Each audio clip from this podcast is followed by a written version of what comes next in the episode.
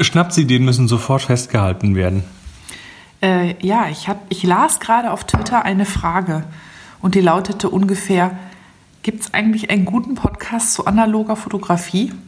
Und dann sagte ich, "Mm, nicht genau, dass ich wüsste, dann, dann sagtest du, doch, das gibt den Film Photography Podcast, der ist auf Englisch, das sind ein paar Amis, die den machen. Aber der ist etwas anstrengend zu hören.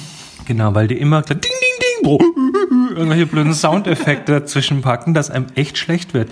Ich nichts gegen die Jungs, aber Nein, die Jungs, die Jungs sind super und äh, die tun auch aus meiner Sicht total viel für die analoge Fotografie. Der Podcast wird heiß geliebt. Ich habe den selber eine ganze Zeit lang gehört, aber ich kam über die Soundeffekte dauer, dauerhaft nicht drüber. Aber man macht euch selber ein Bild davon. Film Photography Podcast. Ähm, ja, Punkt irgendwas, genau, komm. Und äh, äh, dann, dann warf ich gerade die, die Worte in den Raum, äh, sollen wir einen machen? Und dann fragtest du, Haben wir denn genug Stoff für sowas? und dann musste ich laut lachen. Weil wir haben das fucking Buch zu dem Thema geschrieben. Das ist mein, ja, ich bin halt manchmal ein, ein bisschen verzagt. Drücken wir es so aus. Ähm, tja. Sollen wir So, sollen wir uns denn noch so ein Projekt ans Bein binden? Ja, das wäre mehr so die Frage, gibt es denn eigentlich da draußen Hörer für sowas? Oh, da bin ich mir fast sicher.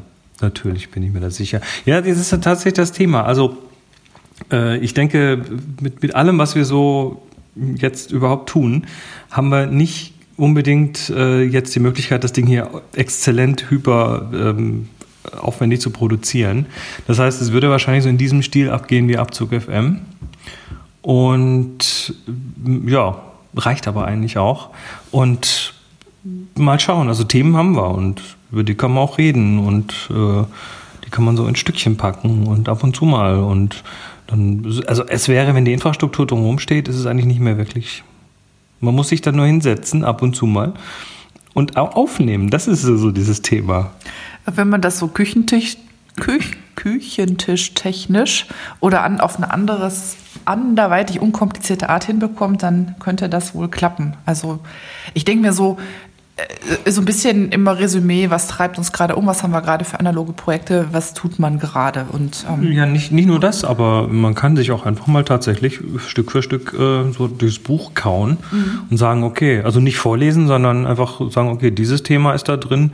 Ähm, vielleicht könnte das auch hier so ein noch so Zusatzinfo sein, weißt du? du? Man liest das Buch und du kriegst ja nicht alles unter und dann kann man das schon noch so ein bisschen, bisschen anwürzen, ne?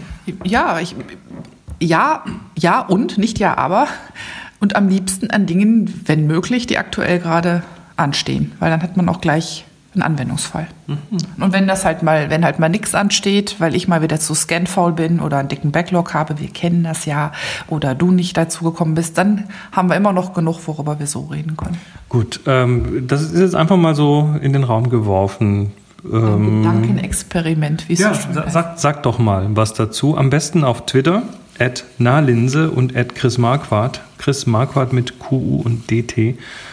Ähm, lasst uns doch mal wissen, was ihr davon haltet, ob überhaupt. Und was ihr da so hören wollen würdet. Genau. Und wie das Ding heißen soll. Und